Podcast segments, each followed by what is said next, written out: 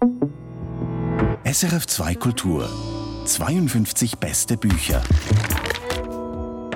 In meiner Kindheit sprach man in Rumänien nur von einem ganz bestimmten Graf Dracula. Und das war der das Volk aussaugende Diktator Nicolae Ceausescu.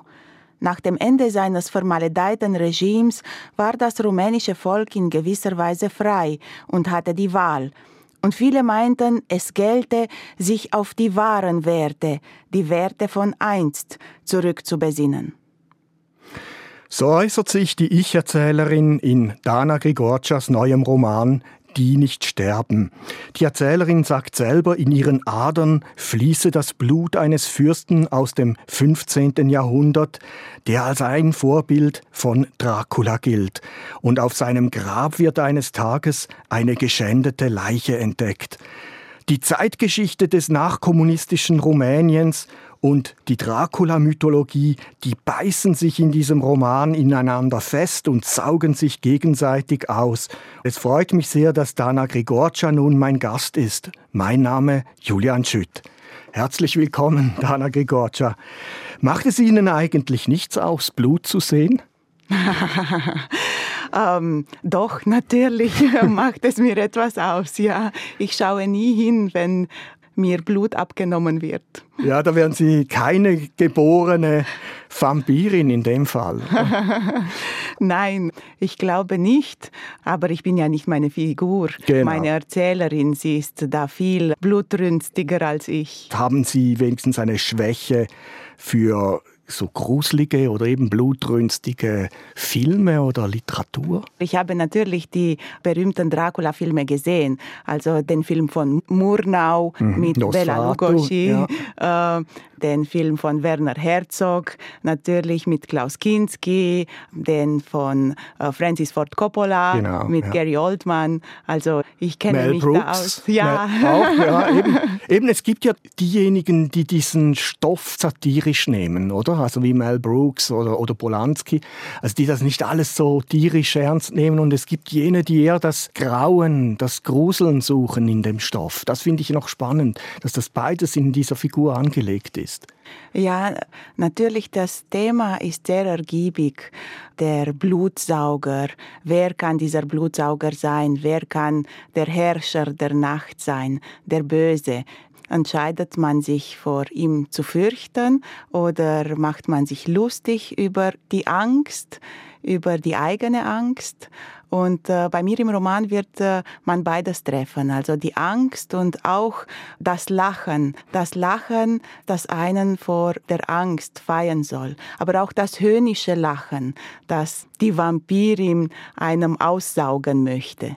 Wissen Sie denn noch genau, wann Sie das allererste Mal mit dieser Dracula-Figur in Kontakt kamen. Ich frage das, weil Sie ja 1979 noch in Bukarest geboren wurden und wir jetzt stellen uns vor, ah ja, das ist ja Transsilvanien, das ist ja ein rumänischer Mythos, dieser Dracula-Mythos. Sind Sie dort wirklich schon mit diesem Mythos so in Kontakt gekommen als Kind? Also Dracula ist äh, für rumänische Kinder wie Wilhelm Tell für Schweizer Kinder. es ist eine Figur, die von einem Ausländer erfunden wurde, genau, ja. die etwas mit einem zu tun haben soll. Und ich bin mit der Figur aufgewachsen, habe eine sehr innige Beziehung zu Dracula. Natürlich, äh, Bram Stoker hatte eine Vorlage. Der hat den äh, rumänischen Fürsten Vlad Zepes, Vlad mhm. der Pfähler, als Inspiration Inspiration für seine Figur gehabt. Also jetzt müssen wir vielleicht noch ganz kurz sagen, Bram Stoker ist eigentlich eben auch kein Rumäne, sondern einer aus Irland, der 1897 der erste war, der dieses Dracula-Buch geschrieben hat. Und er geht dann so auf historisch halbwegs verbürgte Fürstengestalten in Rumänien zurück. Genau, Bram Stoker wollte eigentlich ein Buch über die viktorianische Angst schreiben vor einer umgekehrten Kolonialisierung. Mhm. Also das Schreckliche, der düstere Fürst ist am Rande Europas Europas und versucht nach England zu kommen. Und mein Roman beginnt dort, wo Dracula längst überall angekommen ist. Also das hat mich auch dazu gebracht, diesen Roman zu schreiben. Dracula ist unter uns. Es gilt, das auszusprechen. Diese Sehnsucht äh, nach der starken Hand, nach dem äh, strengen Fürsten, die haben wir leider in zu viele Gesellschaften. Das ist dann auch nicht nur ein rumänisches Problem über diese Sehnsucht nach dem starken Vlad, dem Pfähler, eben dieser Figur, dem starken Fürsten der Finsternis, der zwar hart ist in seinen Reaktionen, aber eben gerecht. Über den werden wir ganz sicher noch reden. Sie haben jetzt vorher gesagt, äh, Dana Grigorcia, Sie hätten doch schon als Kind, seien Sie eben wie wir mit Wilhelm Tell, seien Sie mit dieser Dracula-Figur in Kontakt gekommen. Damals war ja aber noch diese Schreckensherrschaft, Diktatur von Nicolae Ceausescu in Rumänien, also diese kommunistische Diktatur. Ja, Nicolae Ceausescu war der Oberblutsauger, der Unterdrücker seines Volkes, der äh, schreckliche Fürst der Nacht, der war der Vampir meiner Kindheit, der Angst und Schrecken verbreitet hat, der den Leuten das Sprechen verboten hat, äh, der die freie freien Meinungsäußerungen geahndet hat. Ja, das war der Diktator, nachdem sich manche zurücksehnen, oder? Weil er äh, Ordnung gemacht hat, weil er eine klare Linie gefahren ist, äh, weil die Welt damals nicht so unübersichtlich war. Was mich aber schon noch wundernehmen würde, Sie waren damals ein Kind, eben 1979 in Bukarest geboren. Das waren dann noch zehn Jahre, die Sie diese Ceausescu-Schreckenszeit miterlebt haben. Können Sie sich da noch so erinnern als Kind, wie Sie das wahrgenommen haben in der Schule oder im Elternhaus, dieses diktatorisch, dieses Unfreie damals? Ja, natürlich, es war eine sehr unbarmherzige Zeit. Ich bin äh, sehr behütet aufgewachsen, und doch habe ich Anzeichen dieses Schreckensregimes überall gespürt. Und das versuche ich auch in meinem Roman wiederzugeben. Also meine Figur, die wächst behütet auf, die verbringt ihre Sommer bei ihrer Großtante Mamargo, umgeben von Intellektuellen. Die Tennisplätze, pflegen, alles genau. schön, schönes herrschaftliches Haus, ja. Die schauen sich Kunstalben an. Damals im Kommunismus gab es diesen Widerstand durch die Kultur. Also man hat die Resistenz prim cultura, den Widerstand durch die Kultur hochgehalten. Mamargo im Buch sagt auch, nichts wird uns brechen. Also mhm. wenn wir die Kultur haben, die Kunst, kann uns nichts passieren. Und äh, so bin ich auch aufgewachsen, umgeben von Büchern. Ich habe viel gelesen. Und, und, diese ganz frühen Schuljahre, da, die Sie ja doch auch noch hatten unter Ceausescu, wie waren das? War das? Waren das so Drill, alte Drillschule wie in der Sowjetunion? Oder wie, wie muss ja, man sich das ja. vorstellen? ja, ganz schlimm eigentlich, wenn ich es mit der Schule meiner Tochter und meines Sohnes in Zürich vergleiche, muss ich sagen, das war eine ja, eine schlimme Zeit natürlich. Und man hat in allem gespürt, dass man sich nicht verplappern darf. Also die Kinder durften nicht zu viel reden. Die Eltern haben den Kindern eingebläut, ihr dürft nicht sagen, was ihr zu Hause hört, ihr dürft uns nicht in Gefahr bringen. Deswegen gab es auch nicht so viel Kommunikation zwischen meiner Generation und der Elterngeneration. Man hat nicht viel geredet aus Angst, etwas Falsches zu sagen. Und man hat immer wieder was Falsches gemacht. also ich wurde immer hart bestraft ja, in der Schule. Ja. ja, das habe ich auch verarbeitet in meinem vorherigen Roman, in das primäre Gefühl der Schuldlosigkeit.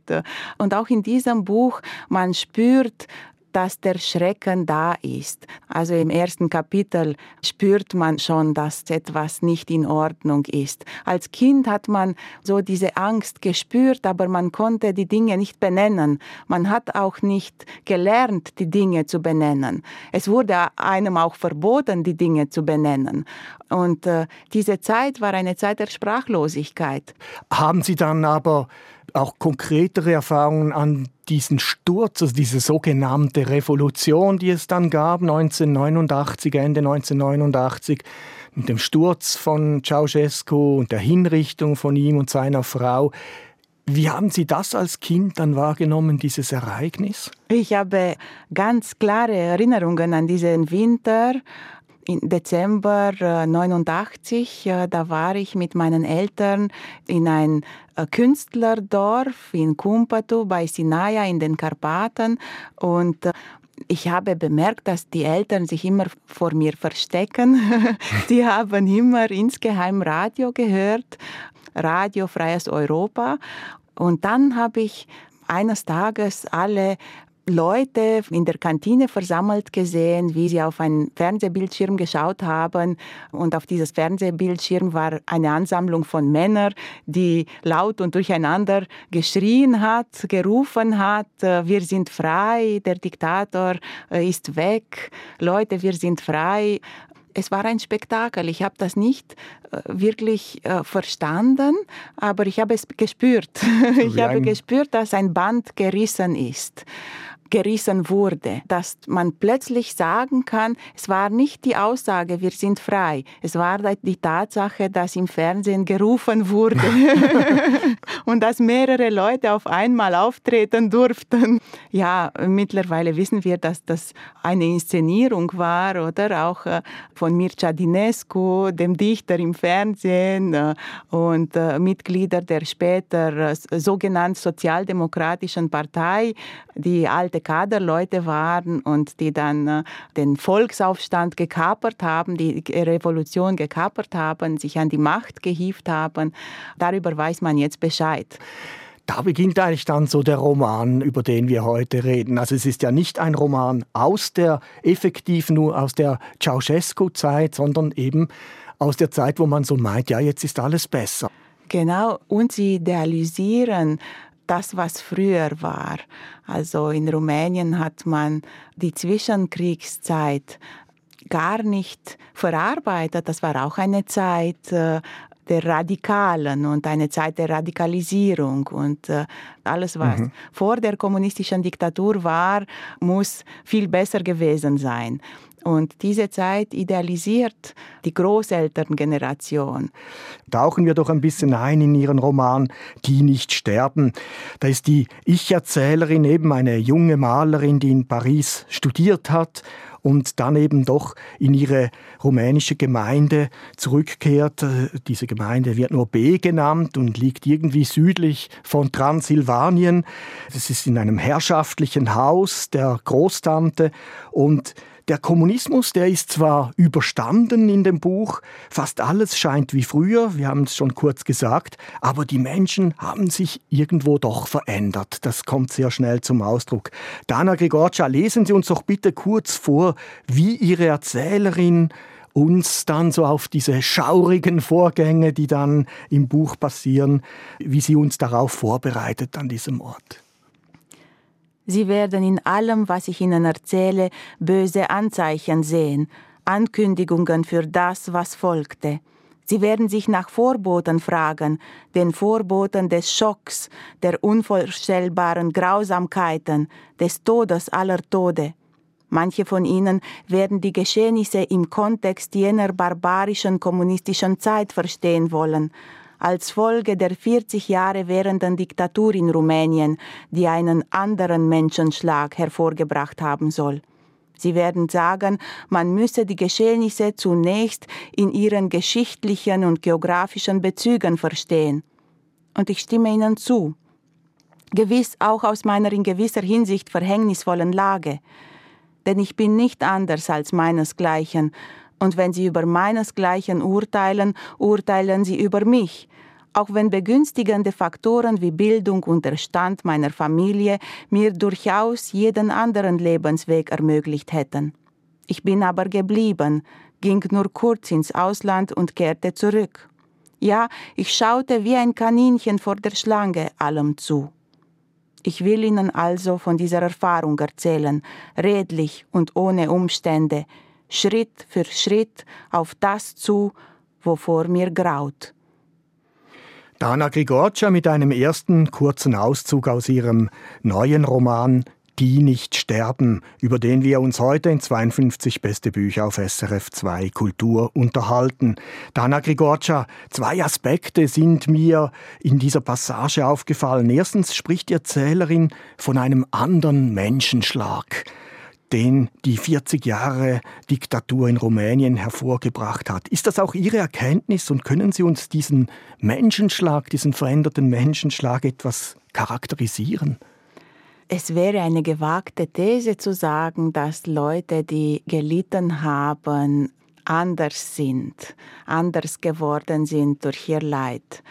Es macht aber natürlich etwas mit einem aus, lange Zeit nicht geredet haben zu dürfen. Und darüber schreibe ich, was tragen diese Menschen in sich, die nicht frei reden durften? Was tragen diese Menschen in sich, die so viel Gewalt erlebt haben, denen man das Eigentum weggenommen hat, die man erniedrigt hat, die man gewissermaßen versklavt hat. Also man hat nicht nur die Reichen enteignet und zurückgestuft. Man hat auch die Bauern zu Arbeiter umgewandelt. Man hat ihnen das wenige, das sie hatten, weggenommen. Man hat äh, ganze Städte dem Erdboden ja. gleich gemacht und Wohnblöcke im äh, sowjetischen Zuckerbäckerstil errichtet. Man hat versucht eben den Menschen zu ändern. Die Frage ist, ist der Diktatur das gelungen? Sind die Menschen anders geworden? Haben die Menschen inneren Widerstand leisten können. Gibt es das, den Widerstand durch die Kultur? Diese Passage uns kann nichts brechen, so sinngemäß. Ja. Denn auch Marmagot, diese großbürgerliche Frau, die aber auch so denkt, für die ist Kommunismus immer so Basklasserie, wie sie das ja. nennt, gewesen. Gerade Marmagot sagt ja dann aber auch, die Menschen sind irgendwie verstümmelt. Ihnen ist so der Sinn für das Schöne und Gute und Richtige abhanden gekommen. Ist das dann auch eine Erfahrung, die Sie machen, oder ist das jetzt einfach für Sie die Marmargot, diese großbürgerliche Sicht quasi. Ja, Marmargot sieht sich nicht. Sie sieht nur die anderen. sie sieht die Ungebildeten. Sie schaut äh, verächtlich auf die ungebildete Gesellschaftsschicht, auf die Armen, die ausgewandert sind nach Spanien und nach Italien und mit dem wenig Geld, das sie da verdient haben, zurückgekommen sind, äh, Sommer für Sommer und im Garten der Eltern ein eigenes Haus haben zu errichten versucht. Und irgendwann bei diesem Vorhaben gescheitert sind und ganz weggeblieben sind und nur noch Ruinen hinterlassen haben, das Elternhaus in einem kalten Schatten gestellt hat. Also sie schaut verächtlich darauf. Sie sagt, äh, so sieht es aus, wenn man seine Armut nicht äh, nicht mit Anstand erträgt. Das, das kann Sie leichter sagen. Das ist ja eine Eigenschaft gewesen in der rumänischen Diktatur, diese ganz brutale Armut, die dieses Regime hervorgebracht hat, auch, oder? Die Armut und die Ungerechtigkeit und eigentlich hat dieses kommunistische Regime ein sehr feudales System kultiviert. Also die Klassen gab es immer noch. Die Bürgerlichen, die Intellektuellen, die man abgestuft hat, äh, haben sich in ihren Kreisen hermetisch eingesperrt und sie haben eben die Bassklasserie ausgeschlossen. Es gab keinen Kontakt zur Bassklasserie, zu den Ärmeren, zu den Ungebildeten.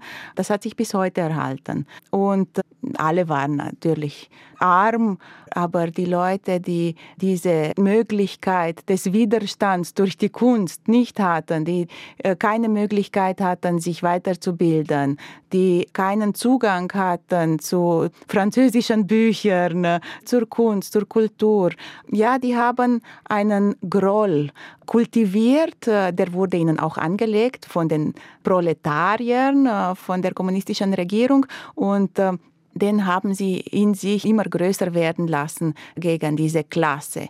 Den Groll gegen alles, was sich abheben will, gegen alles, was anders sein will. und werden will. Den Urgroll, den haben sie bis heute beibehalten. Der ist und dann nicht verschwunden nach dem Ende der Diktatur. So, das ist ein Aspekt jetzt, den wir, aber in Ihrem Zitat, das Sie vorher gelesen haben, fällt eben noch etwas anderes auf, dass im Gegensatz zu Marmargot die Ich-Erzählerin, die sagt so quasi, ich bin wie die, ich bin nichts anderes, also ich gehöre auch dazu. Also sie identifiziert sich eigentlich auch mit diesem ja, mit diesen Verkümmerten könnte man jetzt sagen, oder diesen Niedergedrückten. Sie will nichts Besseres sein, oder? Das ist so. Sie verbringt alle ihre Sommerferien bei Mamargo in ihr Ferienhaus und spielt mit den Kindern der Einheimischen, Sie liebt die Natur, die bukolische Landschaft. Sie liebt das einfache Leben der Einheimischen. Die Erzählerin, die kommt zwar zu Mamargo, sie spielt Tennis, sie blättert in Kunstalben, sie lebt umgeben von den intellektuellen Gästen ihrer Großtante, aber sie spielt auch mit den Einheimischen und sie macht keine Unterschiede.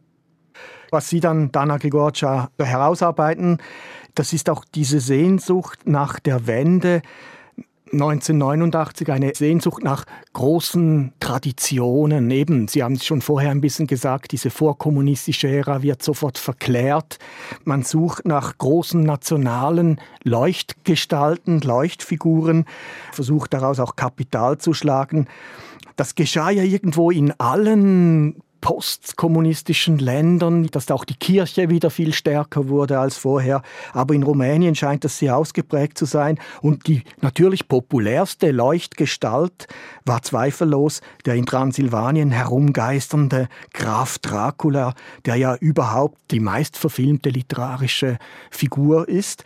Und von dieser Figur, von diesem Kult um diese Figur wollen nun auch die höchsten Stellen in Rumänien profitieren, um eben den Tourismus anzukurbeln.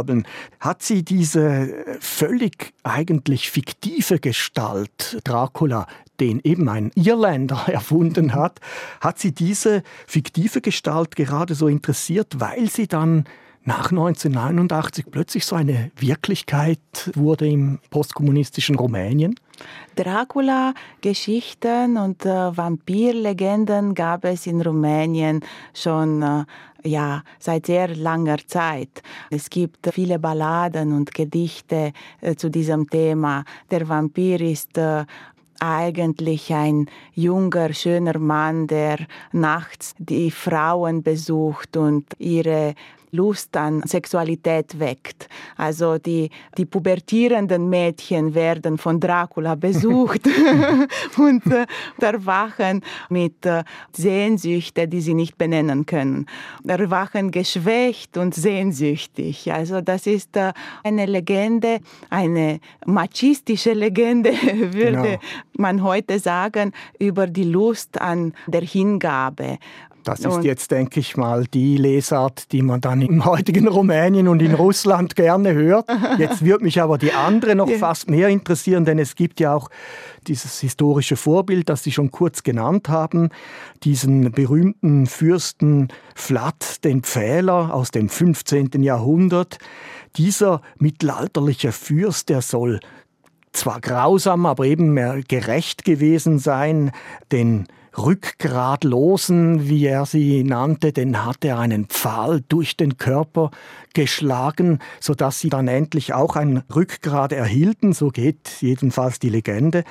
Dieser Vlad der Pfähler, der ist ja wiederum so eine starke Führerfigur, also einer, der das Chaos so quasi beseitigt hat, ein Leader, der das Land aus dem Sumpf der Korruption holt und so weiter.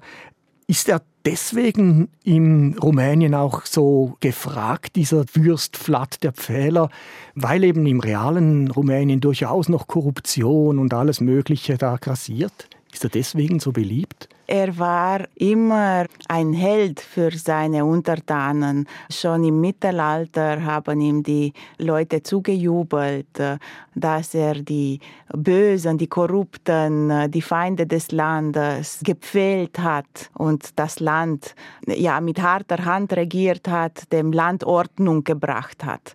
Und äh, diese Ordnung, die er dem Land gebracht haben soll, äh, wurde auch in der Zwischenkriegszeit in zahlreichen äh, Balladen gefeiert. Äh, die berühmteste von äh, Mihai Minescu, äh, der sagt, ach Pfähler Herrscher, kämst du doch mit harter Hand zu richten. Ein Zitat, das man sehr oft verwendet im heutigen Rumänien, das sogar Politiker verwenden. Ach Pfähler Herrscher, kämst du doch. Ne? Es sehnen sich viele Politiker nach dieser äh, Freiheit, mit harter Hand zu regieren. Und äh, wir finden nicht nur in Russland und Rumänien diese Lust genau, an der also. Hingabe, oder? Ja. Also diese morbide Lust, äh, starke Führer äh, an die Macht zu hieven und äh, sie möglichst dann hoch oben zu behalten.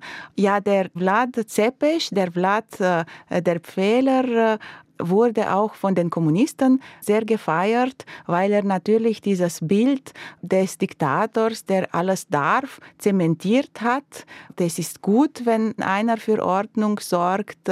Es ist gut, wenn klare Linien vorgegeben werden das Land ist dann sicher und man hat eine und man hat, hat Klarheit. Rück, hat, ein, hat ein Rückgrat, ja. oder? Dieses eben dieses Rückgrat haben, das ist ja so diese Sehnsucht, etwas zu gelten in der Welt. Ja, in Osteuropa, aber äh, mir fiel auf, eigentlich an vielen Orten auf der Welt gibt es diese Typen, die. Ja, Wilhelm äh, Tell ist ja eigentlich auch so einer. ja, ja ein, ein, Rächer, aber er rächt sich nur einmal. Genau, genau. Und äh, Vlad der Pfähler eben, der rächt sich äh, immer. Und er ist eben ein Symbol für diese ewig währende Rache. An, und Selbstjustiz, oder? Selbstjustiz, also natürlich, absolut. Und äh, seine Wähler wähnen sich äh, natürlich auf der sicheren Seite, genau, genau. weil, weil sie sich auch nicht im Spiegel sehen können. Der Böse ist immer der andere. Hauptaussage meines Romans ist, dass wir mit diesem revanchistischen Ton, mit dem wir Sachen verurteilen, genau diese Sachen hinüberretten in die Gegenwart. Also auch der revanchistische Ton, mit dem wir den Kommunismus verurteilen, mit dem wir vermeintliche Kollaborateure verurteilen, auch mit diesem revanchistischen Ton retten wir diese Zeit, die wir verurteilen, herüber. Also Revanchismus, also Extremismus ja. bringt uns nicht weiter, rettet uns nicht. Es ist äh, keine Verarbeitung wirklich. Ja, dann bleibt man im Temporären, in ein Limbus. Das wollte ich dann in diesem Buch bringen, wie wir heutzutage nicht nur in Osteuropa, sondern in ganz Europa, in Amerika, auf der Welt mit äh, diesem Wunsch dass uns jemand äh, die Welt in Gut und Böse einteilt, dass jemand ganz klar für Ordnung hält und äh, die anderen zum Schweigen bringt, das ist ebenfalls Thema. Sie schildern dann im Konkreten einen Patriarchen in diesem Ort B, in diesem fiktiven Ort B, ein Patriarch, der mit seinem Familienclan zusammen sich quasi diese Gegend unter den Nagel reißt. Man kann es buchstäblich so sagen. Er beherrscht das Transportwesen, er beherrscht das Bauwesen, er beherrscht das Müllwesen, er beherrscht das Forstwesen. Er zapft aber auch so die europäischen Gelder dann für sich ab. Diese Figur hat aber doch etwas sehr Joviales. Er gibt vor, alles so quasi für das Gute des Landes oder seiner Gegend zu machen. Er sieht sich so als flammenden Patrioten. Sind Ihnen solche Patriarchengestalten wirklich auch begegnet in Rumänien? Oh ja, und nicht nur in Rumänien, auch in der Schweiz, wenn ja. Sie. ja, natürlich. Und je fröhlicher und jovialer, desto gefährlicher sind sie. Je volksnah, desto ja, schwieriger zu bekämpfen, desto schwieriger als äh, Vampir auszumachen, nicht wahr? Mhm. Als, äh, als schlimmer Finger. Und der äh, erste rumänische Präsident, zum Beispiel nach der Wende, der äh, Ion Iliescu, der diese Tage 90 wurde, der war auch so ein jovialer Typ. Der war auch ein zugänglicher, äh, netter Opa. und, und äh, auch äh, Stalin hat man Väterchen genannt. Genau, Väterchen Stalin. So. Und, aber jetzt in der äh, Demokratie, die es zu verteidigen gilt, gibt es so einige freundliche Leute, die eigentlich sehr reich sind, sehr viel Macht haben, die Macht an sich reißen können und eine große Verführungskunst beherrschen. Das macht dieser Patriarch auch, der plant dann einen Dracula-Park, eben um diese etwas strukturschwache Gegend, in der dieses B liegt, dieses Dörfchen oder Städtchen, je nachdem. Und dieser Dracula-Park hätte ihm natürlich wieder vor allem Geld in die Kasse gespült oder seinem Clan. Das ist ja ein Faktum. Es gab diese Bemühungen nach Dracula-Parks. In verschiedenen Gegenden, sogar in Naturschutzgebieten, wollte man ja wirklich solche Parks bauen. Die sind dann aber doch am Widerstand der Bevölkerung gescheitert. Heißt das, dass die Rumäninnen und Rumänen doch dann viel aufgeklärter und kritischer sind als zum Teil diese Patriarchenfiguren, diese Führerfiguren? Ja, es war ein großer Sieg der Zivilgesellschaft. Äh, da hat sich sogar der Prinz Charles, der ein äh, großer Transsilvanien-Fan ist und äh, in Transsilvanien seinen Rhabarbergarten hat und äh, Rhabarbermarmelade macht da. Also der hat sich auch sehr eingesetzt, dass dieser Park nicht äh, gebaut wird und äh, die junge Generation hat sehr dagegen protestiert. Eben, man sollte nicht jahrhundertalte Wälder roden, um so einen Kitschpark äh, da zu bauen. Man sollte auch äh, keine mittelalterliche Stadt kaputt machen mit diesem Projekt. Und es war ein Projekt, äh, in das die sehr korrupte Politiker der sogenannten Sozialdemokratischen Partei sehr viel Geld investiert haben. Also sie haben schon Aktien verkauft, sehr ja. teuer. Ja. Und das war eigentlich ein großer Sieg der Zivilgesellschaft, dass dieser Park nicht gebaut wurde. Er wird auch in Ihrem Roman dann nicht gebaut. Ja. Also das scheitert auch am Widerstand. Es ist aber doch so, als in Ihrem neuen Roman Dana Grigorcia mit dem Titel Die nicht sterben, über den wir heute in 52 beste Bücher reden, die Sehnsucht ist auch da so großes Geister der Vergangenheit zu wecken dass das viel leichter ist, als sich wirklich der Gegenwart zu stellen und wirklich in der Gegenwart etwas zu unternehmen. Ist das etwas, was ausgeprägt ist jetzt in Rumänien? Man greift natürlich auf das, was man zu kennen denkt, nicht wahr? Also man will nichts mit dieser dunklen Zeit der kommunistischen Diktatur mehr zu tun haben. Mamargo wirft die kitschigen Möbel, die die Kommunisten in ihr Haus reingebracht haben, hinab in den Keller aber äh, mangels einer funktionierenden Müllabfuhr bleiben sie im Keller. Also es ist längst nicht vorbei, das, was äh, vorbei ist, sein sollte. Und man greift zurück auf das, was einem erzählt wurde, das früher war, das besser war. Also natürlich die Demokratie ist eine ständige Übung. Wir müssen alle Sportler der Demokratie sein. Das ist eine schwere Übung. Und in diesen Ländern, in Osteuropa, in Ländern, die unterjocht wurden, die 40 Jahre lang keine Freiheit haben, muss man sich noch darin üben. Also man muss etwas haben, auf das man zurückgreifen kann, das man anwenden kann. Und man muss die richtigen Vorbilder finden. Und der Vampirismus, den Sie so jetzt als Metapher natürlich auch nehmen, steht dem dann entgegen, eben dieses Aussaugen, dieses Geldmachen gewisse Leute unten zu lassen und nicht am Wohlstand teilhaben zu lassen, damit sich eben so eine kleine Schicht dann umso mehr bereichern kann. Das kommt ja alles in Ihrem Buch sehr eindrucksvoll zum Ausdruck. Nun sind Sie aber Schriftstellerin, eben nicht Historikerin und Sie nehmen den Vampirismus dann doch nicht nur so als Vorwand oder als Staffage, um zu sozialen und geschichtlichen Diagnosen zu gelangen, sondern sie versuchen diesen Vampirismus wirklich literarisch auch ernst zu nehmen und zu gestalten. Also sie tun das mit ja. viel Fantasie und poetischer Kraft. Und es gibt eine beängstigende Szene, wo sie ihre Protagonistin in eine Gruft hinabsteigen lassen. Und man hat so den Eindruck, Sie kennen sich aus in den Gruften, habitué fast in den Gruften. Ist das so? Haben Sie ein ganz äh, ein anderes Verhältnis zu dieser Unterwelt, zu diesen Gruften?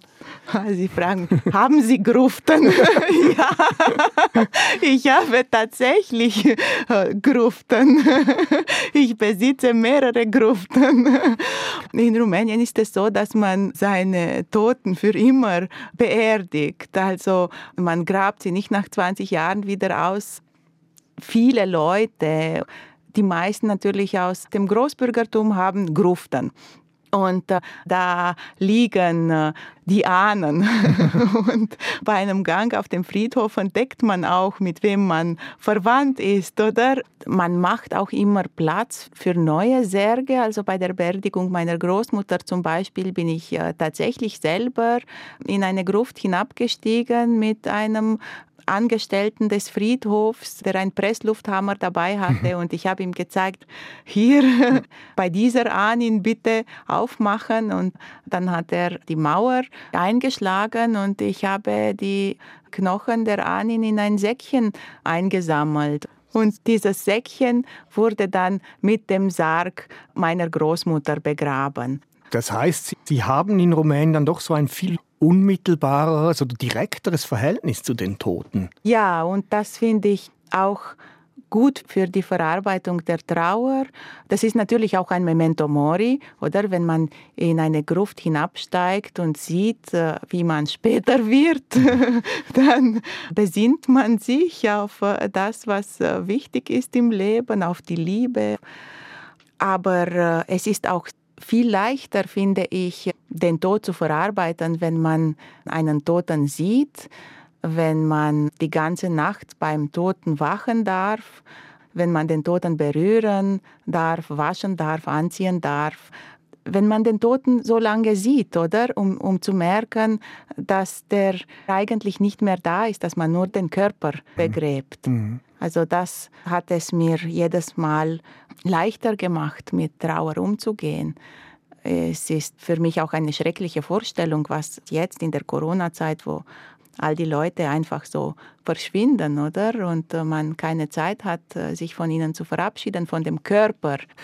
Aber es ist dann bei Ihnen jetzt im Roman, um da zurückzukehren, dann so, dass als Ihre Protagonistin dann hinuntersteigt in diese Gruft, da bemerkt sie plötzlich eine Leiche, die nicht dort irgendwie hingehört, eine geschändete Leiche, eine gepfählte Leiche und so wird dieser Mythos um den Vlad, den Pfähler und um Dracula und alles, wird er erst richtig befeuert. Genau, sie steigt wieder an die Oberfläche und sagt den später in allen Medien zitierten Satz, da ist jemand. genau. Und sie gehen dann noch weiter, weil die Protagonistin selber scheint es zu einer Vampirin sich verwandelt. Plötzlich hat man den Eindruck, man weiß natürlich nie, ob sie das jetzt träumt oder ob das Wirklichkeit ist, aber plötzlich hat man das Gefühl, sie segelt selber durch die Gegend wie ein Vampir und also irgendwie packt es sie dann da schon auch dieses vampiristische literarisch auszukosten. Ja, wenn schon, wenn schon.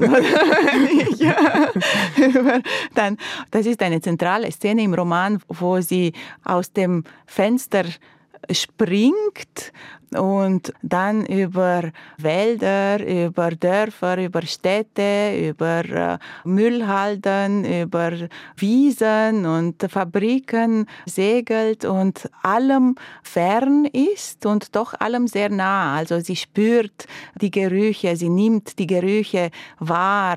Sie hat auch ein besseres Wahrnehmen. Sie sieht plötzlich viel besser, sie spürt die Gerüche viel besser und sie beschreibt aber immer noch und das hat mir sehr gut an meine Figur im Buch so gefallen. Sie ist Malerin und sie beschreibt sehr, sehr viel Und es hat mich immer interessiert, wie sieht die Gegend von oben aus?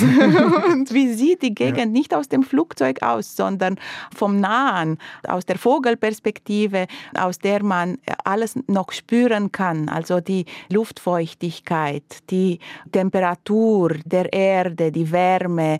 Und es ist bei ihr ein Moment der Ermächtigung. Was macht sie mit dieser Macht? Sie sagt, ich hatte keine Neugierde, ich hatte keine Freude, ich hatte nur das Gespür für diese Macht, die ich ausleben wollte, am besten bis zum Äußersten. Es gibt ja fast eine Angleichung jetzt zu diesem Flattempfehler, also zu diesen Rächergestalten, zu diesen starken Führern, die dann das Chaos beseitigen.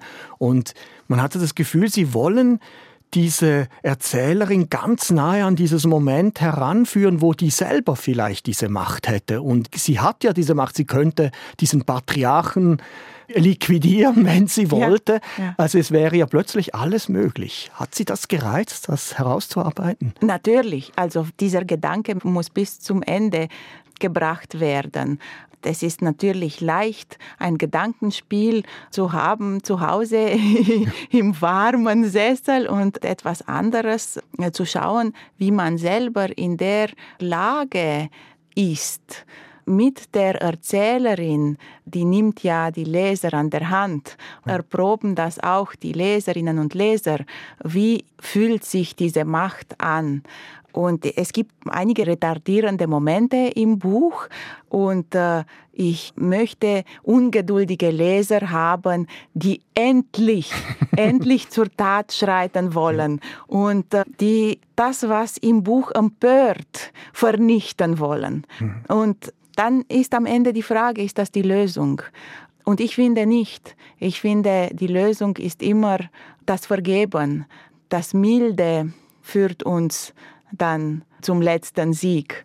Wir wollen also das natürlich nicht verraten, wie dann diese ja. Wende, diese Wolte, diese letzte stattfindet, aber es ist so, sie führen sie wirklich fast ein bisschen auch ins Märchenhafte und haben Sie da nie die Gefahr gespürt, dass dieser zeitpolitische oder zeitgeschichtliche Roman vielleicht etwas verharmlost wird, wenn das sehr ins Märchenhafte geht? Oder hat Sie das gerade gereizt?